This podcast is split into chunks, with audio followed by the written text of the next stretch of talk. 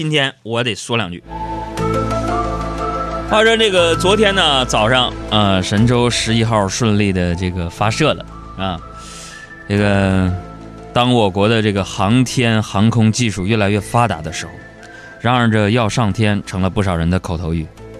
可是你们知不知道，宇航员们都是提着脑袋在飞呀。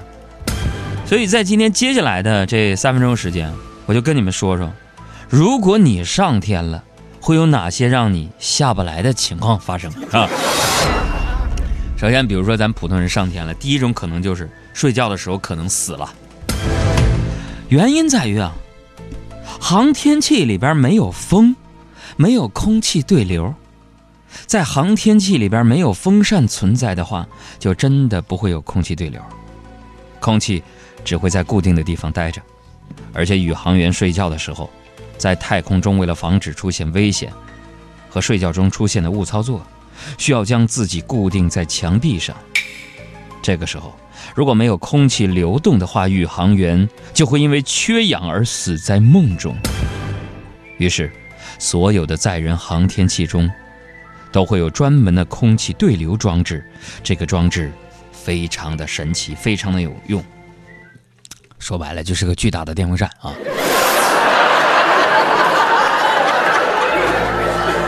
第二啊，如果发射中你身体素质不行，可能就会死在去太空的路上。太久远的就不提了。一九八六年，美国挑战者号航天飞机在佛罗里达州升空的时候发生了爆炸，原因很简单，右侧固体火箭助推器的 O 型环密封圈失效。使得原本应该是密封的固体火箭助推器内的高压高热气体泄漏。要知道，当时的航天飞机被认为是人类太空探索的未来形态，符合人类对未来航天器的一切预期。但是，航天飞机在设计上有个 bug，它没有供宇航员逃生的方式，也就是说，就死了就死了。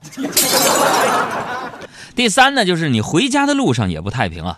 哎，你听说过人类在登月途中曾经有一个飞船爆炸了吗？没有吧？爆炸的飞船是阿波罗十三号，咋回事呢？就原本计划是送这个宇航员，呃，登陆月球之后呢进行探索，但是呢，在前往月球的旅程上，服务舱，也就是说那个宇航员原本是要做这个返回地球的，发生爆炸了。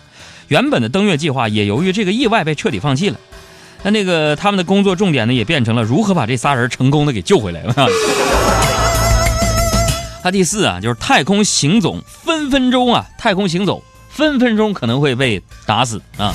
这稍稍微有点不严谨啊，准确提法应该是舱外活动啊。这个这个活动恐怖的地方在于，就是那些太空垃圾，你知道吧？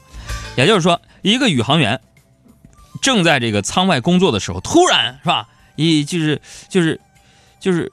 突然有一个就是和子弹质量相同的漂浮物飞脸上的话呢，他当时的感受就是被枪击了，你知道吗？而且还是地球子弹十倍动能的子弹给击枪击了，他能活下来的机会呢，只能说非常渺茫。呃，不过按照目前影视剧当中常见的枪战镜头来看呢，我总觉得生存几率还是挺大的，因为这时候说不定谁又出现了。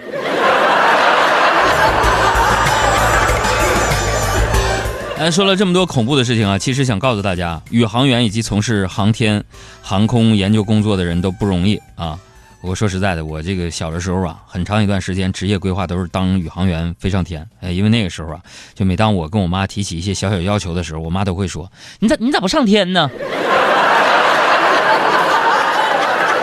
啊，我觉得那个时候啊，我心里面就有一个梦想，我我想飞上天，和和太阳肩并肩。